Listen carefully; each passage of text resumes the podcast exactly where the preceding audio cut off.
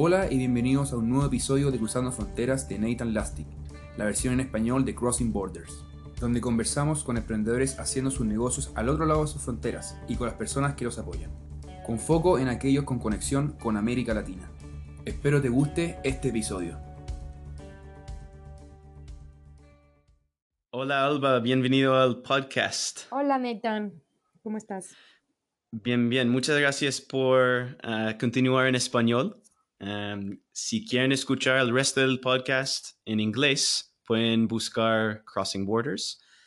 Um, ¿Cómo se llama tu negocio, Alba? Se llama Gricha. ¿Y qué es Gricha?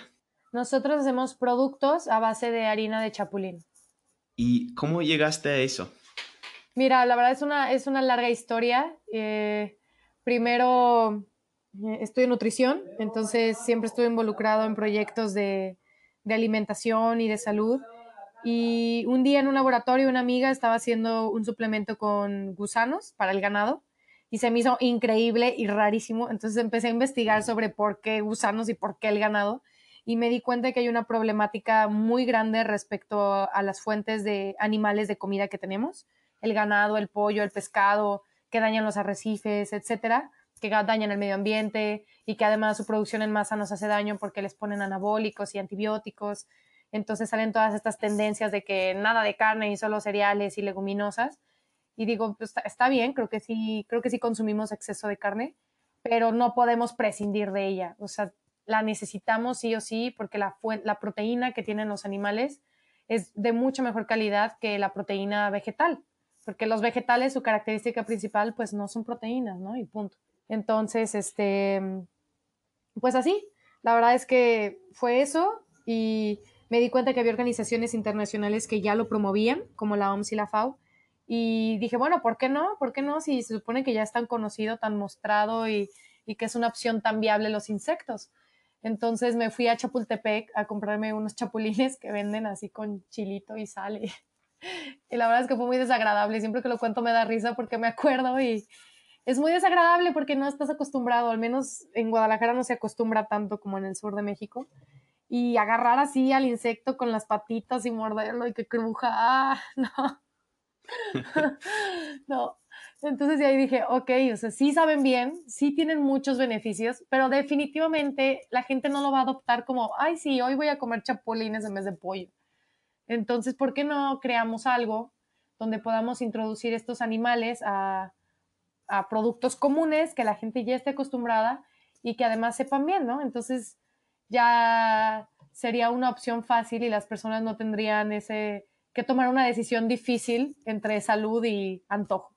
Y así, así fue como salió Gricha. ¿Y cuáles son los productos que tienes hoy en día? Mira, hoy en día solo tenemos las galletas. Son galletas sabor canela vainilla y esperamos pronto sacar unas papitas. ¿Y dónde pueden comprar eh, los productos en, México? Eh, en línea, lo mandamos a todo el país. La página es gricha.mx y en Facebook es Facebook diagonal gricha.mx.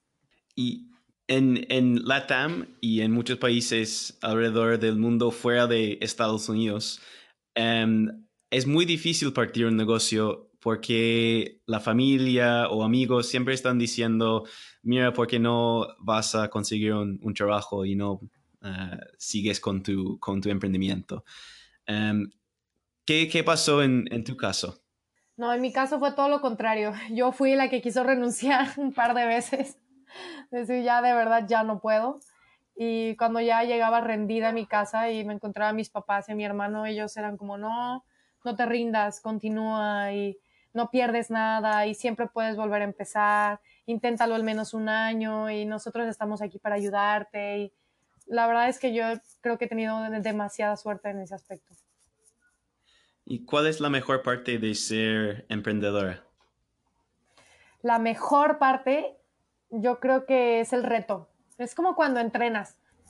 Odias el entrenamiento, sufres con todo tu ser y cuando lo acabas o cuando ganaste una medalla, lo que sea, dices, ok, lo volveré a intentar.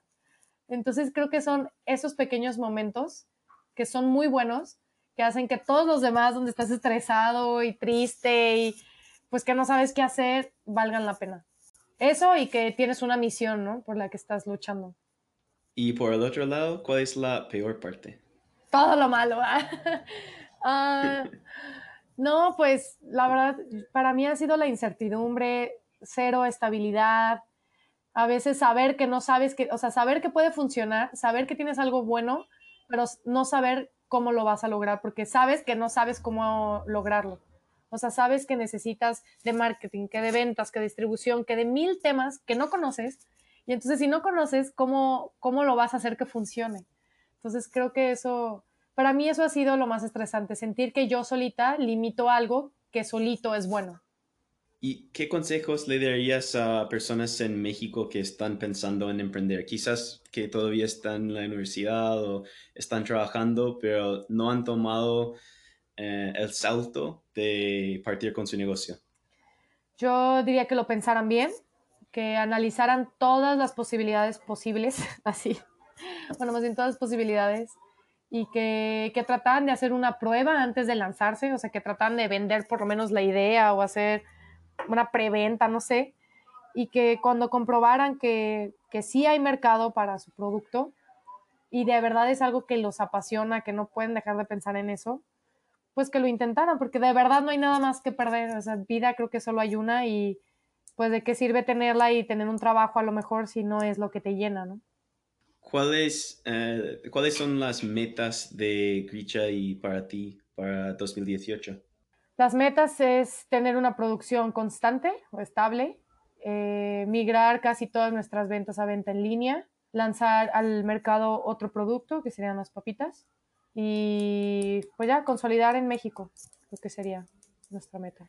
Y si alguien quiere encontrar más información de tu empresa o de ti, ¿dónde te pueden encontrar?